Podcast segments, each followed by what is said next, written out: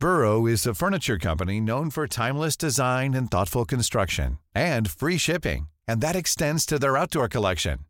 Their outdoor furniture is built to withstand the elements, featuring rust-proof stainless steel hardware, weather-ready teak, and quick-dry foam cushions. For Memorial Day, get 15% off your Burrow purchase at burrow.com slash ACAST and up to 25% off outdoor. That's up to 25% off outdoor furniture at burrow.com slash ACAST.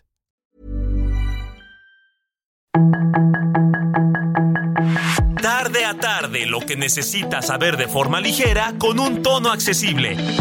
Solórzano, el referente informativo.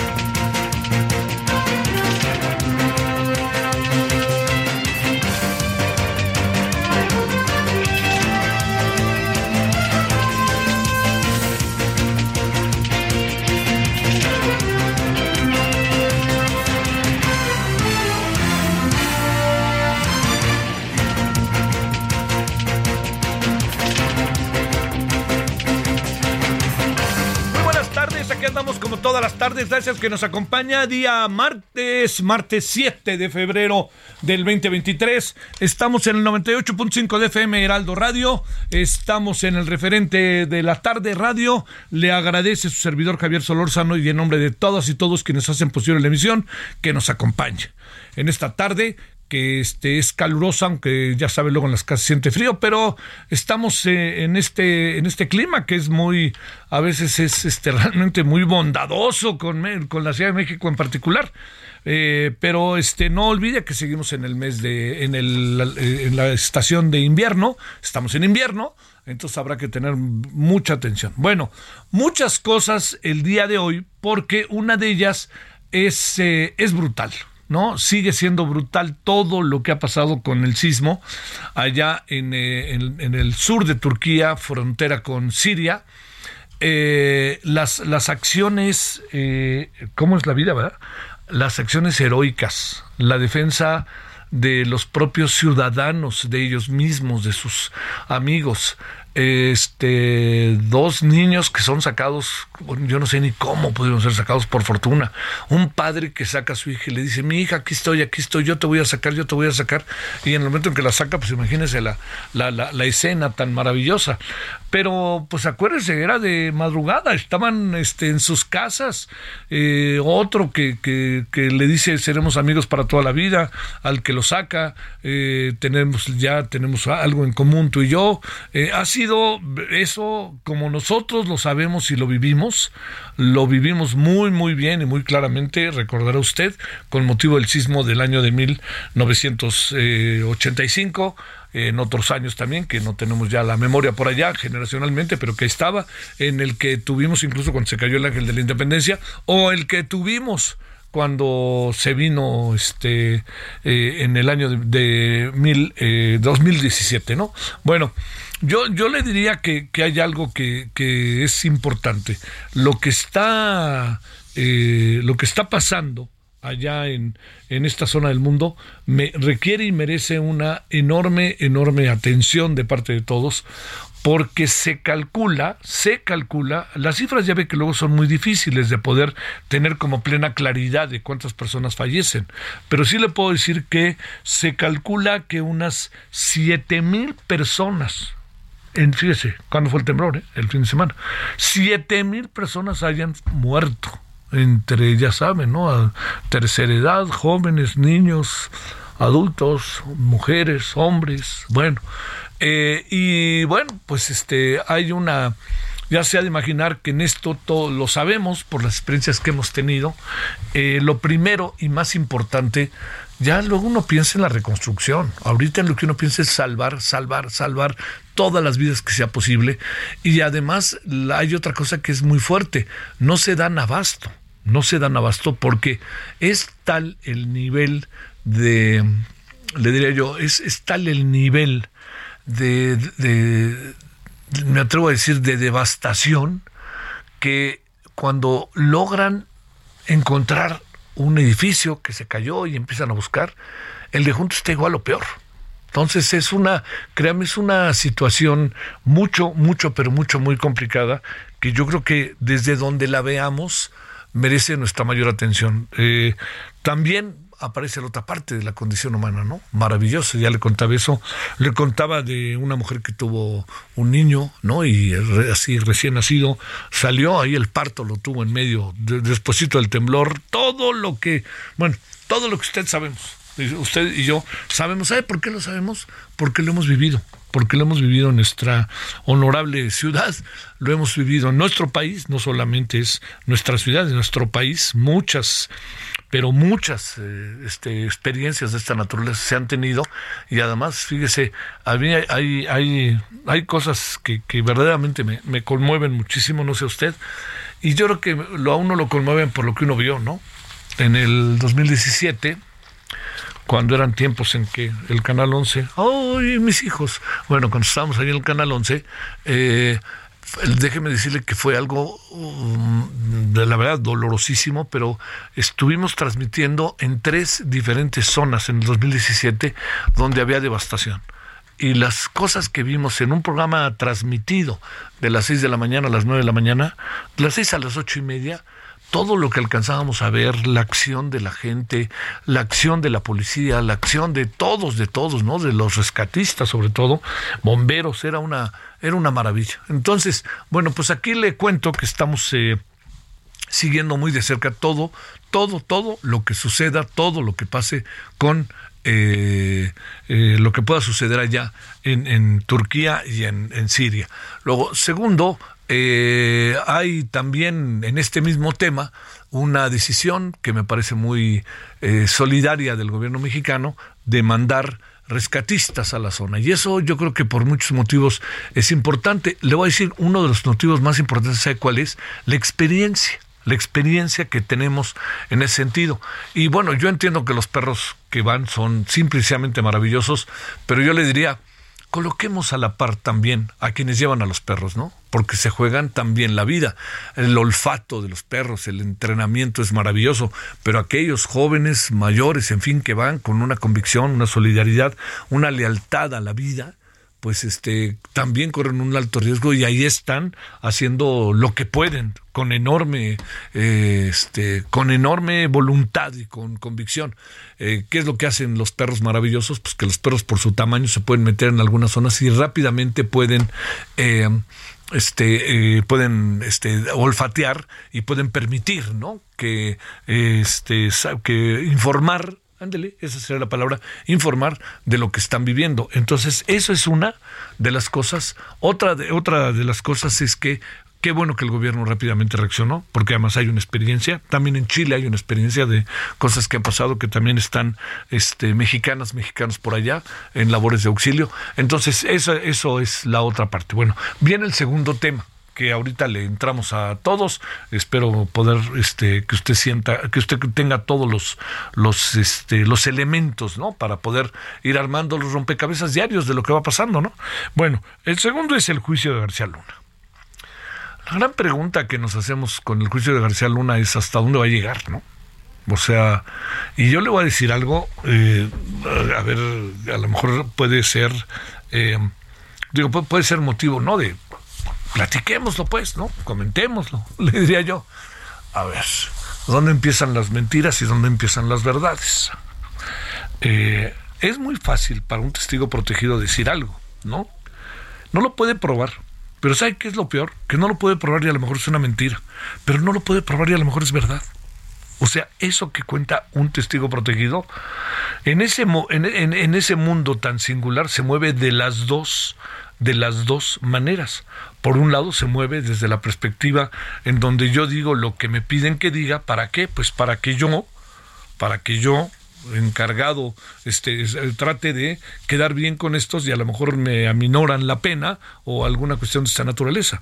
Pero también hay la otra parte. ¿Qué tal si ese testigo protegido estaba en primera fila y alcanzó a ver las cosas?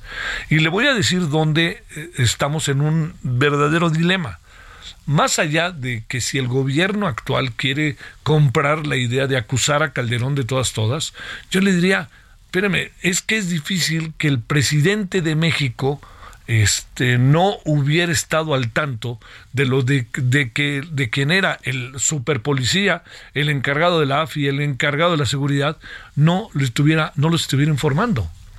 A ver, ¿es cierto que lo secuestraron o no? Cada vez queda más claro que parece que no fue a él, sino que se llevaron algunos de sus escoltas.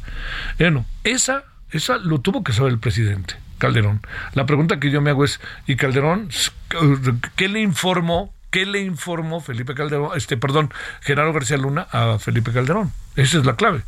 Porque pudiera haber muchas, pero muchas cosas en donde Felipe Calderón este, pudiera no estar informado en, el, en primera línea pero cosas de esta naturaleza, como lo que hoy se dijo, que hubo una reunión en que estaba Calderón y que estaba Gerardo García Luna y dijeron, con el Chapo no se metan, pues híjole, se ha de imaginar usted que esto que estamos viendo verdaderamente es, es algo como para para, para exactamente, a ver, díganme de qué se trata, ¿no? O, qué pasó aquí, ¿no? No es posible que, que, pase tan de largo. Pero volvemos a lo mismo. ¿Quién puede demostrar todo ello? Ese es uno de los temas que, le diría yo, están siendo más rudos con este asunto. Hoy Felipe Calderón apareció.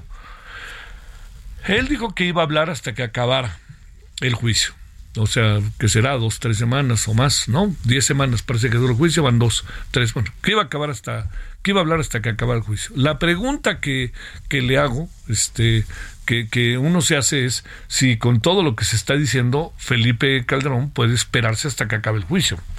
Y va a ser muy difícil, porque cosas como las de hoy, cosas como las de hoy, pueden ser sumamente eh, complicadas y adversas en su contra en su contra. Entonces él va a tener que salir para decir o esto va por acá o esto va por allá o yo no sé qué es lo que tenga que decir, pero tiene que dar la cara, salir y aparecer. Bueno, esto ahorita lo vamos a hablar más a detalle, vamos a hablar de cómo estuvo y el juicio que estuvo. Por primera vez apareció. Quien habla es un señor que se llama Edgar Beitia, que le recuerdo, por si no usted no lo recuerda, fue detenido en Estados Unidos porque tenía la nacionalidad, las dos nacionalidades y cruzando la frontera fue detenido, ¿dónde cree? En Estados Unidos, ¿no? Que casi que no va a ser que fuera pactado el asunto, pero estaba siendo perseguido, había sido el, el, el este, había sido, que esto es lo, lo que, eh, lo que es muy importante, Edgar Beitia había sido fiscal de Nayarit procurador de Nayarit y le recuerdo que está sentenciado a 20 años de prisión. Ya lleva algunos y seguramente a lo mejor una declaración de estas le bajan un poquito los 20 años. Pero bueno, eso es lo que tenemos, como usted alcanza a apreciar, tarde muy movida con muchas cosas. Eh, sobre todo porque también hay un tercer tema que hemos venido tratando desde la semana pasada y que el servidor se ha permitido hacerlo también en el periódico La Razón, que es el tema del aguacate. ¿Por qué razón? Porque hay eh, primero, condiciones bajo las cuales se da el tema de la producción. Entonces ahí hay una eh, inconformidad, hay una demanda de que no se está creando bajo condiciones de producción favorables en el marco del TEMEC. Pero segundo, las condiciones de seguridad de seguridad en la que se trabaja en relación al, al, al, aguacate. Y todo esto se lo decía yo, como se lo dije desde la semana pasada, pues bueno, no casualmente no lo aventaron, ni más ni menos que a unos días de que viene la gran fiesta del aguacate mexicano en los Estados Unidos por el gran consumo que se da con motivo del, eh, del, del, Super Bowl, en donde se convierte en el otro gran actor, además de los jugadores, el aguacate, el guacamole, como un actor central de todo ello. Bueno, entonces, como usted alcanza a apreciar, movida la tarde, movido el día, este eh, y además yo creo que no perdamos de vista que el, el, el presidente en esto que tiene que ver con el caso del Universal, eh, me parece que se aplica para todo el juicio de Genaro García Luna, pero tuvo énfasis en hacerlo en el caso concreto de eh, el periódico El Universal, dijo no adelantemos juicios y yo creo que me parece que es una muy sensata opinión, ¿no? Porque no adelantemos juicios sobre el Universal y no adelantemos juicios sobre Calderón hasta que no estén las cosas probadas. Una cosa es que yo le diga y otra cosa es que esté pasando. Ahí están las verdades y mentiras a las que yo hacía referencia al inicio de la emisión. Bueno, 17.14 en la hora del centro. Vamos a entrarle al aguacate precisamente. Solórzano, el referente informativo.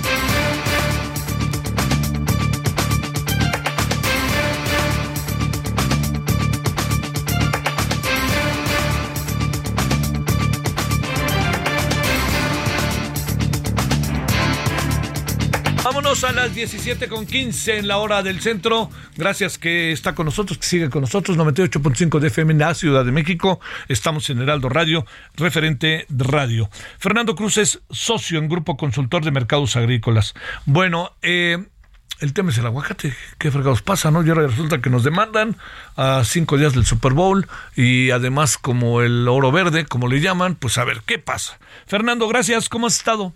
Muy bien, Javier, qué gusto poder platicar contigo y con tu auditorio. A ver, ¿en qué andamos con el tema del aguacate, las denuncias en Temec y luego también que el tema de la seguridad? ¿Cómo vemos esto?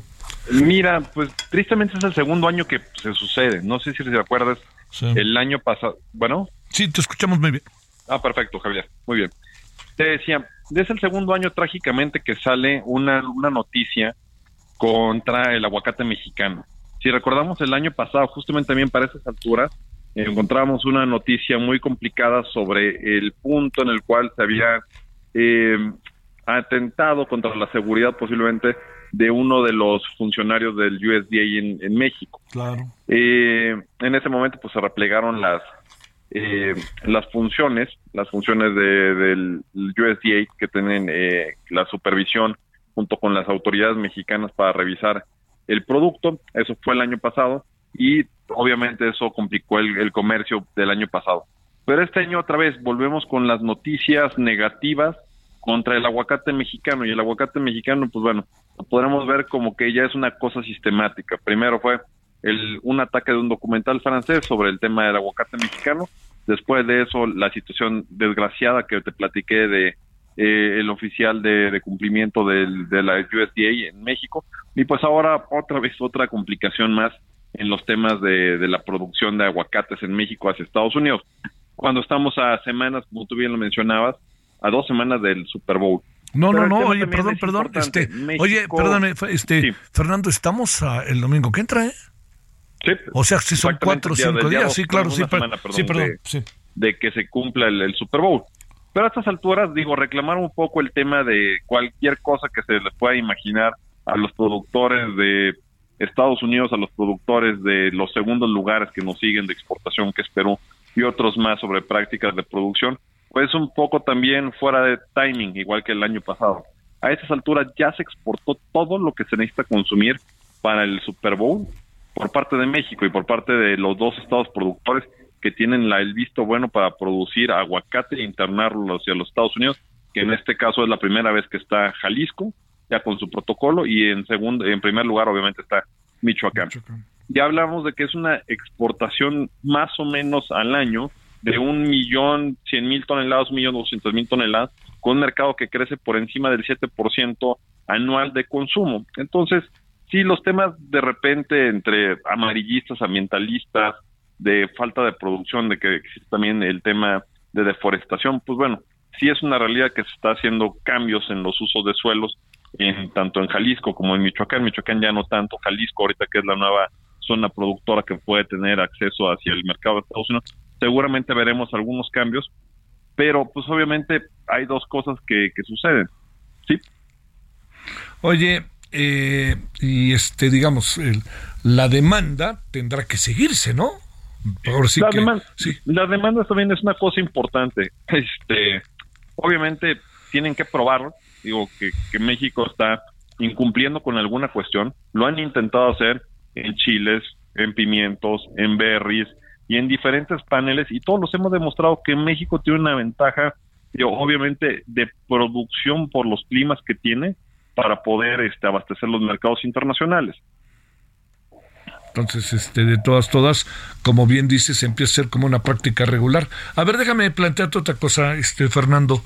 Eh, las condiciones de producción pasan por, obviamente, que tú sigas todos los elementos propios de un respeto al producto, respeto al medio ambiente, respeto a la tierra, etcétera. Pero también pasan por un asunto de seguridad, por los grandes problemas que hay con el narco, ¿no? Claro, veo, aunque poco se habla de esto, el tema de la, de la producción, pues obviamente no son solamente el aguacate los que sufren estos derechos de, de piso. Te podría hablar que también el limón, este, también el mango, todo lo que sean cultivos de alto valor de exportación en esa zona de centro occidente, tienen problemas justamente con eh, los derechos de piso que se pagan por caja, que se cortan, o bien por los mismos derechos de piso que, corren los camiones a la hora de salir del producto hacia el destino. Eso Entonces, encontramos que justamente parte de los, también de los incrementos en precios de la inflación de los alimentos, no todo se debe a cuestiones agroclimáticas o decisiones de, de parte productiva, sino también tenemos un nuevo componente que es la parte de estos derechos de piso que poco se ha podido avanzar en esos temas. Bueno, oye, este, ¿en qué va a acabar todo esto? No digo más allá de que la producción es maravillosa de aguacate mexicano, es un muy buen producto, es una carta de presentación, eh, le da empleo a miles y miles de personas, está en las mesas de, uf, de buena parte de los principales restaurantes del mundo y de las familias en el mundo. ¿Qué, qué hacemos ahí? Pues mira, creo que el del tema tú lo mencionabas muy bien. Eh, nos tenemos que apegar a lo que es realmente está en derecho y lo que hemos firmado en compromisos del medio ambiente, que seguramente habrá cuestiones que corregir sobre, sobre la forma en la que se produce, pero también los beneficios ambientales de, de lo que es el aguacate, pues bueno, están ahí también. Si se quita parte de la, de la superficie boscosa, se está reinsertando otro árbol que también puede llegar a tener un consumo de agua o de lluvia, dependiendo de dónde, si tienen riego o no tienen riego, que pueden ser hasta cierto punto amigables al medio ambiente porque están restituyendo tanto carbón, están capturando carbón, no están haciendo servicios ambientales. Entonces, creo que de repente algunos grupos saltan, saltan un poco de más o se quieren volver demasiado apegados a lo que sería mantener intactos los servicios ambientales que da un bosque, pero también es justamente la producción de alimentos con una población que cada vez va a ser mayor y que vamos a llegar a los 10 mil millones para el 2050 de acuerdo al Banco Mundial y que de alguna forma los tendremos que alimentar. Entonces tendremos que hacer más con menos, igual que cuidando con el ambiente, el medio ambiente. Oye, eh, la otra cosa es este, ¿el gobierno hace algo o no? Eh, una, una pregunta difícil. Creo que es hay tres niveles de gobierno que tienen que incidir. Claro. El, el año pasado vimos una rápida reacción por parte del gobierno de Michoacán con el gran problema que hubo. Después de eso actuó muy bien la Cancillería pero si viéramos el tema de, exactamente qué es lo que ha hecho el gobierno en materia de seguridad, pues bueno, los productores creo que hoy no viven en un espacio seguro. Creo que hoy tenemos menos promoción y fomento a la productividad que la que teníamos antes. Y aún así, los productores siguen sacando la cara por parte de México, generando divisas y generando empleos. Este, y mientras el gobierno no hay mejores condiciones de producción en materia de seguridad, ¿no? Este, mi querido Fernando. No, no las hay. También te lo decía. El tema es que hoy en día los productores no encuentran una mejor seguridad. Entonces, y a pesar de eso, siguen produciendo y siguen haciéndolo de una manera, creo que responsable y además de eso, con mucho impacto social. Que esa es la clave. Te mando un gran saludo, Fernando. Muchas gracias. Javier, un gusto hablar contigo y con tu auditorio. Claro, Fernando tardes. Fernando Cruz, socio en Grupo Consultor de Mercados Agrícolas. A ver, para tratar de poner las cosas en perspectiva, eh, no es la primera vez que hay una demanda sobre el aguacate mexicano en tiempos como este.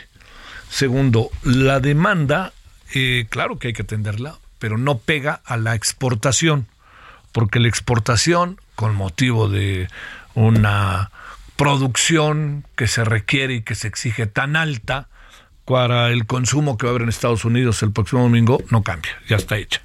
Un millón trescientos mil toneladas exportamos al año, ¿eh? Uf, que es una maravilla.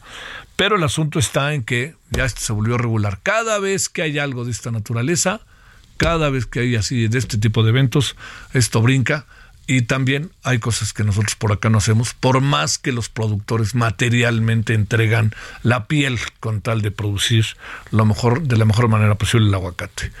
Vamos a la pausa. El referente informativo regresa luego de una pausa.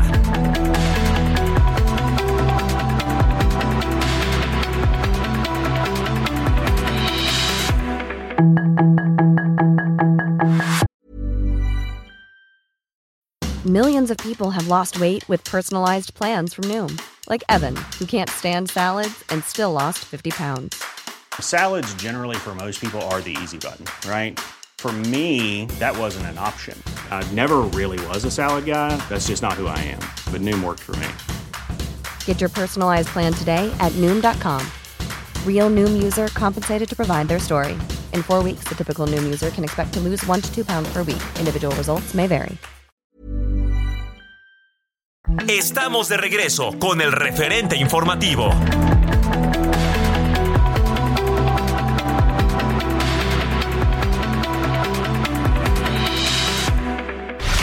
En el referente informativo le presentamos información relevante. Instituto Electoral del Estado de México reportó 35 denuncias relacionadas con el proceso electoral. Marco Cortés, presidente del PAN, le abre la puerta a Ricardo Anaya para ser candidato en 2024. Lía Limón denunció a Laida Sansores por irregularidades en la alcaldía Álvaro Obregón. Felipe Calderón tacha de absurdas las acusaciones en su contra. Detuvieron a cuatro hombres por el asesinato de la directora de la Unidad Antisecuestro de Colima. Movimiento Ciudadano denunciará al secretario de Educación por el video en el que habría recibido fajos de billetes. 35 personas han muerto en Durango por la meningitis, aunque los contagios han disminuido. Sequía se extiende en el sistema Cutzamala. Enero cerró sin lluvias. DHL mudará todas sus operaciones al AIFA. Gente en Turquía no solo sufre por los derrumbes, también está en riesgo de muerte por el frío. A a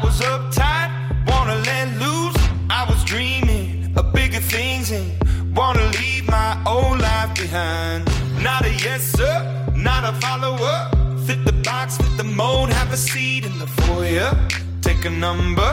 I was lightning before the thunder. Thunder, thunder, thunder, thunder, thunder, thunder, thunder, thunder, thunder, Thunder, feel the thunder. Lightning and the thunder. Thunder, feel the thunder. Lightning and the thunder. Thunder, thunder. Thunder. Bueno, los maravillosos Imagine Dragons, Thunder se llama esto. Eh, es una. A mí me gusta mucho Imagine Dragons. Eh, encabeza el cartel, no el cartel, sino el cartel de Corona Capital que de, de Guadalajara, que les recuerdo se va a llevar en el Valle el 20 y 21, el Valle BFG, el 20 y 21 de mayo. Hay, eh, digamos, hay una historia de rock muy interesante en el país, eh, muy de muchos grupos, pero le digo esto en particular porque eh, cada vez hay, se han venido dando, los, se interrumpieron, ¿no? Por razón que usted y yo sabemos que tiene que ver con, este, tiene que ver con la, con todo el- el tema de la pandemia y que ahora poco a poco ya todo presencial, etcétera, pues ahí están de vuelta, ¿no? Hay muchos, muchos, pero muchos conciertos en todo el país. Nomás tampoco se pasen, como allá en Baja California, este, en el Valle de Guadalupe. Bueno, vámonos a las 17 con 33, Imagine Dragons, Thunder.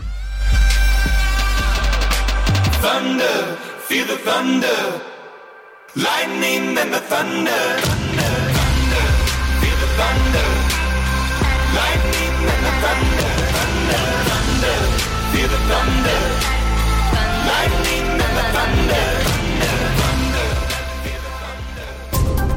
Solórzano, el referente informativo.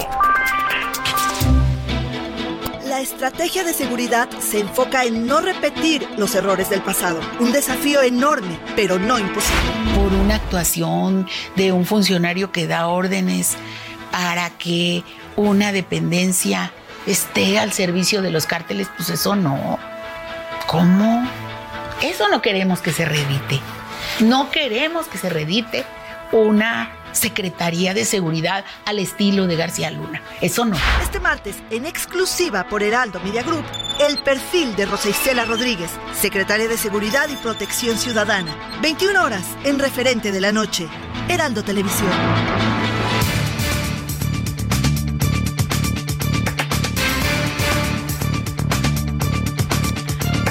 Eh, hemos, eh, dentro de los temas que trae ahí la vida cotidiana de este nuestro país, Uno que se ha convertido en un tema importante por lo que puede producir, pero también de repente medio cargado por confusiones, etcétera, es el de litio. Eh, le diría que de repente pareciera que se podía hacer una cosa, de repente podía hacerse otra cosa, este, que si, si había, había inversión privada, no había inversión privada, bueno, todo eso, ¿no? ¿Quién puede este, producirlo? ¿no? ¿Quién puede sacarlo de la tierra, pues? Le hemos pedido a Arturo Huerta, que no es profesor de posgrado de la Facultad de Economía de la Universidad Nacional Autónoma de México, que ha estado en el tema, que ha estado trabajando el tema, pues que, que platiquemos y que veamos de qué se trata. Arturo, gracias, profesor, ¿cómo has estado? Javier, qué gusto de saludarte, muchas gracias por, por la invitación. Oye, a ver, te pregunto, este, ¿ha habido vaivenes eh, propios de lo que uno va descubriendo, viendo, etcétera, ¿no? En, este tema. O de plano también hay un poco de- de confusión de parte de quienes dirigen el tránsito respecto al tema del litio. ¿En qué exactamente estamos, Arturo? Mira, primero el presidente de la República en el mes de agosto del año pasado eh, estableció un decreto donde establece que el sector público tendrá a su cargo de manera exclusiva las áreas estratégicas del país y especifica que en el caso de la explotación, exploración, beneficio y aprovechamiento del litio queda exclusivamente a cargo del Estado. Repito, eso fue en agosto del año pasado. Y después eh, él mencionó que se estaba en conversaciones con Bolivia, Argentina y Chile para generar una asociación del litio. Y resulta que a las dos semanas vino el secretario de Estado de Estados Unidos, eh, Anthony eh, eh, Blinker, y ofreció inversiones de 40 mil millones de dólares justo para el desarrollo de la industria eléctrica este, alternativa en Sonora. Y la letra chiquita, pues ahí decía el litio, pero no, no lo dijeron públicamente. Y en, en la reunión mm, esta que se celebró en enero de el presidente de Estados Unidos, el primer ministro de Canadá y México el 10 de enero de este año, eh, se dijo que se abriría el litio a la inversión eh, estadounidense y de Canadá. Y resulta que la semana pasada el canciller de la República invitó a 60 embajadores que se los llevó a Sonora para que vieran ahí este, los yacimientos de litio para estimular que vinieran, eh, que vengan inversionistas de sus países a explotar el litio. Entonces, eh, ¿dónde estamos? no? Porque inicialmente se dijo que iba a ser este, exclusivamente a, cargo del Estado su explotación y luego finalmente se abre. Ahora, eh, es un sector, eh, el litio es, es un insumo estratégico eh, por excelencia. Entonces, desde mi perspectiva, pues debe estar explotado por el Estado. Ahora, se dice que se requieren recursos, pero el gobierno con su política de austeridad fiscal ha venido, bueno, eh, política de austeridad fiscal que viene desde el 83, eh, han dejado, ha, ha caído la inversión pública eh, en Pemex, en la CFE, en infraestructura, y pasaron a ampliar la esfera de influencia al capital nacional y extranjero en tales sectores estratégicos. Eso lo hicieron los gobiernos llamados neoliberales. Pero el gobierno actual está haciendo lo mismo, ¿no? Entonces, eh, perfectamente el gobierno puede desarrollar eh, la- la- el, el- el litio eh, incrementando el gasto público en dicho sector y esto al generar divisas, pues lógico se va financiando el mismo gasto deficitario que el gobierno instrumente. Ahora se dice, se necesita tecnología. Eh, eh, bueno, se, ha mencionado que los chinos son los que tienen mayor tecnología en la cuestión del litio. Pues hacer lo mismo que hicieron los chinos. ¿Qué hicieron los chinos? Se abrieron y le obligaron a las empresas estadounidenses que se establecieran en su país a que transfirieran tecnología a las empresas nacionales. Y así China llegó a ser la segunda economía del mundo y pronto va a rebasar a Estados Unidos. Entonces, aquí el gobierno, desde mi perspectiva, está manejando mal este recurso estratégico que eh, eh, debe de negociar en mejores términos en dado caso la transferencia de tecnología, pero el gobierno desde mi perspectiva debe tener el control de eh, dicho desarrollo. Híjole, híjole, oye, pero no pareciera eso porque además se echaron a andar como con mucho holgorio y fiesta todo, ¿no? Pero lo que sí es que las cosas no están tan, diría yo, este, tan, tan, tan claras y además pueden meternos en una en un terreno de confusión, ¿no? Este, a la hora de echar a andar el mercado, todo este tipo de cosas, ¿no? Eh, sí, porque efectivamente, o sea, el- los mismos inversionistas dicen, bueno, que yo quiero garantías, o sea, en el sentido voy a invertir, pero no vayas a, o sea, la gente también que invirtió en la industria eléctrica, y luego con la reforma que trató también de establecer el gobierno de limitar dicha inversión, dicen entonces no me está respetando este lo, lo acordado. Entonces de ahí que este eh, el gobierno, como requiere entrada de capitales, Javier, el, el problema es que la política económica eh, no ha generado condiciones de crecimiento desde los 80 a la fecha. Estas políticas neoliberales de austeridad fiscal, alta tasa de interés, peso fuerte, etcétera, libre comercio, no generan condiciones de crecimiento. Entonces hemos venido dependiendo de qué? De la inversión extranjera. Entonces de ahí que se abrió la inversión extranjera en Pemex, en la CFE, en infraestructura y ahora en el litio. O sea, el gobierno cae en lo mismo que los gobiernos que, que, que- que critica, ¿no? Eh, ¿Y por qué? Por la política económica neoliberal que sigue predominando.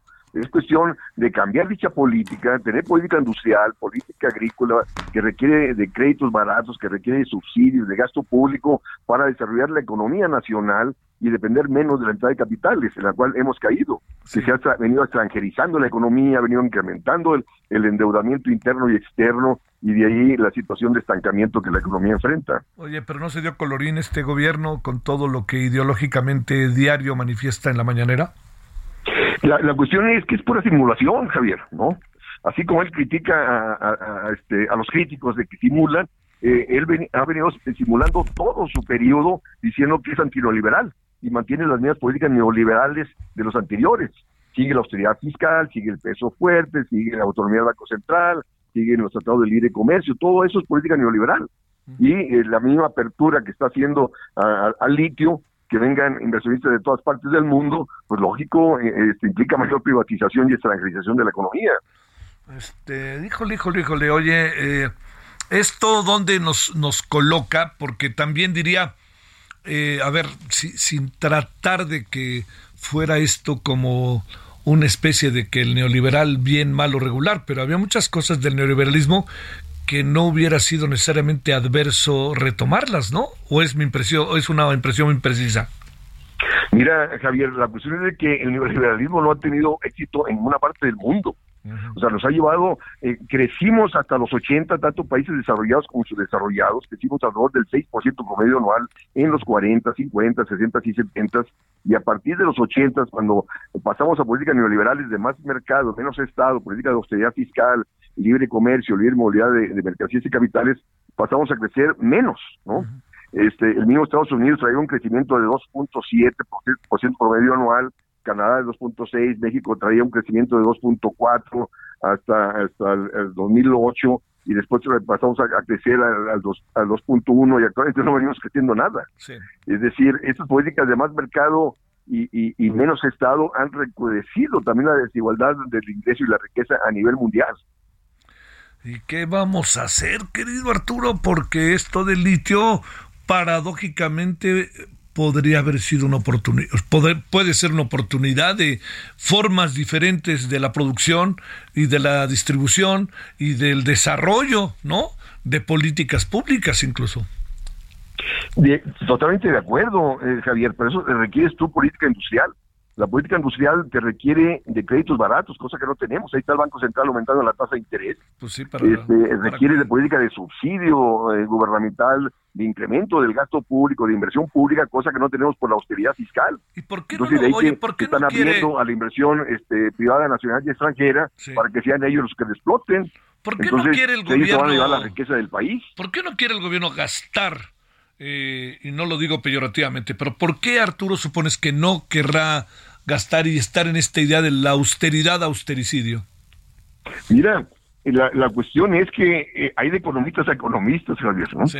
Este, la- el- el- el- el- los, los neoliberales que han venido predominando en el país, repito, desde los 80 a la fecha, este, te dicen, no, es que el gasto público deficitario es malo, que porque nos lleva a mayor deuda. Pero todo depende a dónde canalices todo ese mayor gasto público. Si lo canalizas al desarrollo tecnológico, al desarrollo industrial y agrícola, pues vas a generar efectos multiplicadores internos que vas a incrementar el ingreso de empresas e individuos y vas a terminar recaudando más.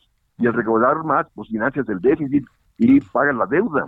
Entonces, eh, eh, ellos se han ceñido a, a las políticas del Fondo Monetario Internacional de austeridad fiscal, a las políticas de, de las calificadoras internacionales de austeridad fiscal que lleva a disminuir la participación del Estado en la actividad económica. Y la contraparte es que la cúpula empresarial va a invertir donde el gobierno deja de hacerlo. O sea, hay que tomar en cuenta, este Javier, que, que eh, Teléfonos de México era, era, era, era del gobierno, Aeroméxico era del gobierno, este, la banca también eh, había sido nacionalizada en el periodo de, de López Portillo, este, o sea, los, los, los, mexicanos más ricos en, este, son producto de que, de que eh, compraban las empresas públicas. Claro, las privatizaciones. Perfectamente, esas empresas públicas eran altamente rentables. No, pues los, bancos, los bancos. neoliberales, oye, los bancos. Fiscal, este, o sea, ¿cómo se logró la austeridad fiscal con Salinas de Gortari? Vendió las empresas públicas y por eso pagó la deuda y por lo tanto se las finanzas públicas. Se pagó deuda con activos. Pues no. Este, eh, eh, y o sea, el crecimiento, repito, requiere de mayor gasto público en favor del desarrollo tecnológico, de la educación, salud, etcétera, cosa que no, no, no realizan los gobiernos neoliberales y el actual incluyéndolo, ¿no? Oye, este, eh, híjole, no, pareciera que hay como muchas salidas. ¿El litio podría tomar una dirección diferente, la forma en que se está eh, llevando efecto la política oficial de, del litio? No, no, repito, desde mi perspectiva, eh, o sea, te dice, te dice la ley, o sea, los recursos naturales son de la nación, ¿sí? Entonces, explótalos, ¿no? Pero resulta que son de la nación, pero que, que, lo viene a explotar son las empresas transnacionales y ellos se llevan la riqueza. Pues no. Es decir, el, perfectamente el gobierno puede desarrollarlo, repito, incrementando el gasto público y eso va a ser inflacionario, porque es un sector altamente rentable que te va a generar divisas y con eso puedes pagar la deuda que, que, que, que, eh, que contraigas para el desarrollo de dicho sector pero no pasa por la mente de esta gente porque dice, ah, no, es que el gasto deficitario es inflacionario. Espérate, todo depende de dónde lo canalizas. Si lo canalizas a, la industria, al desarrollo del litio, al desarrollo tecnológico asociado a ello y demás, pues te va a generar efectos multiplicadores en favor del crecimiento económico que se traduciría en mayor recaudación tributaria y por lo tanto pagaría la deuda. Arturo, este, nos dejas este como dice la expresión del anglosajón speechless, ¿no? Sin palabras, ¿para dónde nos movemos, no? Mira, mira Javier, eh, históricamente, a nivel nacional y a nivel internacional, los cambios se dan en las calles. O sea, estas políticas neoliberales nos, han llevado al retroceso. O sea, la actividad económica hoy en día en el país está a nivel del, primer trimestre de 2019, es decir, tenemos un retroceso de cuatro años, ¿no? eh, este contexto inflacionario de alta tasa de interés está deteriorando el nivel de vida de la población, está descapitalizando empresas y eh, el escenario que vamos a ver en los próximos meses y el 2024 es inimaginable, ¿no? Porque la gente va a protestar demandando cambios de rumbo. Y el cambio de rumbo implica dejar de lado la política neoliberal, la necesidad de que el gobierno atienda las demandas nacionales de empleo bien remunerado, que desarrolle el sector productivo, industrial y agrícola, y este y, eso pasa repito por dejar de lado esas políticas neoliberales que han venido predominando oye y a esto para cerrar Arturo agreguémosle que se lo van a reclamar a quien en palabra lucha contra el neoliberalismo no exactamente exactamente sí. Ahora y desgraciadamente Javier esto no está en el debate nacional. Todo el mundo ya está pensando en las corcholatas y demás por favor. Hay que discutir la problemática económica que estamos enfrentando, la pobreza, la desigualdad del ingreso y la riqueza, y eh, instrumentar medidas ya. Si me han invitado, fíjate, eh, oye, este, estamos haciendo un grupo para propuestas para el 2024 y que dije, yo, yo no, yo no, yo no le entro, ¿no? Hay que discutir cómo salir de la problemática hoy en día, porque el 2024 está, este, está muy lejos. Arturo Huerta, gracias que estuviste con nosotros. Al contrario, Javier. Muchas gracias. y un abrazo. Un abrazo para ti. David Saucedo, consultor en seguridad y analista político. ¿Cómo estás, David? Buenas tardes. ¿Qué tal, Javier? ¿Cómo estás? Qué gusto saludarte a ti, la auditoria, a tus órdenes. Le creemos al señor Edgar Beitia, que dice que García Luna y Calderón le dijeron, esta es la línea, no toquen al Chapo. Me parece que por lo menos, si no es cierto ese pasaje, sí son ciertas todas las acciones en donde percibimos con claridad que el gobierno del estado de Nayarit tuvo una actitud eh, al principio de apoyo al, al cártel de los Beltrán Leiva y después de combate a dicha organización criminal y en respaldo del cártel de Sinaloa. se podrá cuestionar, como se ha mencionado en las últimas fechas, eh, quiénes son los personajes que están dando estos testimonios. En efecto, la mayoría son eh, personajes que son ya definidos como culpables de varios delitos, que están buscando reducciones de penas, pero la narrativa que están dando hasta en este juicio en los Estados Unidos corresponde fielmente con los hechos que narran. Es decir, eh, aún en el supuesto de que estuvieran inventando algunas de estas historias, algunas de estas conversaciones, en específico esta, la que tú haces mención, a mí me parece claro que en el gobierno del exgobernador Roberto Sandoval en Nayarit sí hubo una actitud laxa eh, en principio hacia el cártel de los Beltrán Leiva y de combate al cártel de Sinaloa y después hubo un giro, un viraje evidente eh, con el cual finalmente el cártel de Sinaloa se apoderó del estado de, Nayarit. Y todas estas anécdotas que narra eh, Beitia, el exfiscal, eh, primero su procurador y después el exfiscal en Nayarit, coinciden justo con los hechos a los que hace mención. Oye, te pregunto, ¿el señor Beitia podría estar contando que Calderón y, digamos, en función de lo que nos estás contando, David, que Calderón y, García Luna les dijeron no se metan con este con la con el cártel del Chapo cuando quizás no se lo pidieron, pero él sí lo hizo. Me parece que al menos a nivel eh, federal, en el sexenio de Felipe Calderón, en un intento por poder bajar la violencia homicida y regular los flujos de drogas hacia los Estados Unidos, sí hubo una actitud deferente, por decirlo de manera amable, del gobierno de Felipe Calderón y de su gabinete de seguridad hacia el cartel de Sinaloa y una actitud combativa y agresiva eh, hacia otros grupos como el de los Beltrán Leiva, los Zetas o la familia michoacana. Eh, todos estos, testimonios que da Beitia casan perfectamente con esta historia que los propios eh, funcionarios de la DEA, agentes de la DEA, funcionarios de alto nivel de los gobiernos de los Estados Unidos narran. Es decir, que en un intento de eh, poder regular los flujos de droga a los Estados Unidos, el presidente Felipe Calderón replicó la misma estrategia que se replicó en Colombia en la década de los noventas. Es decir, combatir a un cártel, el cártel de, de Pablo Escobar, el cártel de Medellín, y darle manga ancha al cártel de Cali. Es decir, en México parece que nos clonamos en ese sexenio la misma estrategia que se realizó en Colombia e incluso en su momento con el, apoyo de la propia DEA. ¿No han cambiado mucho las cosas o sí han cambiado, David? Pues definitivamente no. Parece que la estrategia antidrogas de los Estados Unidos consiste esencialmente en acotar aquellos grupos criminales que se destacan por los flujos de y trasiego de drogas hacia los Estados Unidos. En este caso, identificaban a los grupos de los Zetas, de la familia michoacana, del cártel de los Beltrán Leira, del cártel del Golfo, como aquellos que estaban inundando las calles de los Estados Unidos de estas nuevas drogas de diseño, en esa época las metanfetaminas, eh, pero eh, tomaron esta determinación. Eh, de combatir a algunas organizaciones eh, y darle manga eh, ancha al cártel de Sinaloa. Eh, si, es, si es cierto esto en el sentido de que el gobierno de Felipe Calderón asumió esta postura, también se explica mediante otras métricas el número de personas que fueron capturadas de otros cárteles y del cártel de Sinaloa, el, el, porcentaje de decomisos que había de otros cárteles, muy reducido los decomisos hacia el cártel de Sinaloa, los, los pedidos de extradición y extradiciones efectivas de narcotraficantes de Sinaloa hacia los Estados Unidos, todo hace indicar, todo parece indicar que en efecto el gobierno de Felipe Calderón tenía en el radar a cárteles buenos y cárteles malos a los cuales combatía. Cerremos con dos temas, si se puede en breve, David. Primero, eh, ¿es importante la detención del hermano de Caro Quintero? Sí, por supuesto. Él es uno de los eh, liderazgos que iban que estaban asumiendo eh, el control del cártel de Caborca. Eh, también sus sobrinos, uno en específico que tiene el mando del cártel de Caborca en el Pacífico, en el Pacífico mexicano, perdón, en el en el Caribe mexicano, específicamente en la zona de Cancún.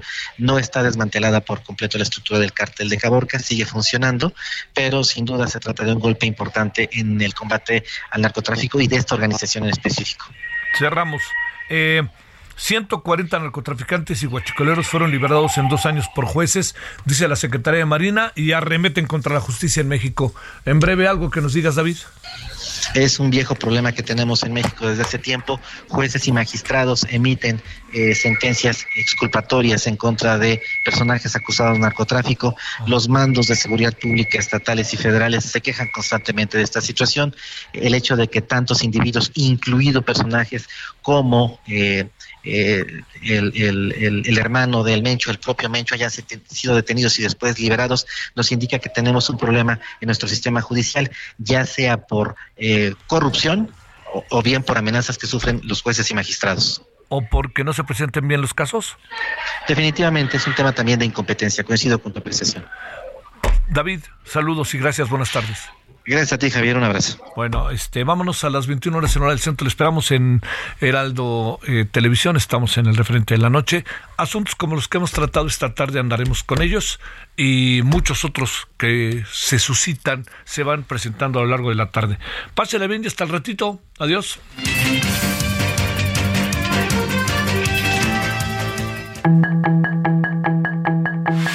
Hasta aquí Solórzano, el referente informativo.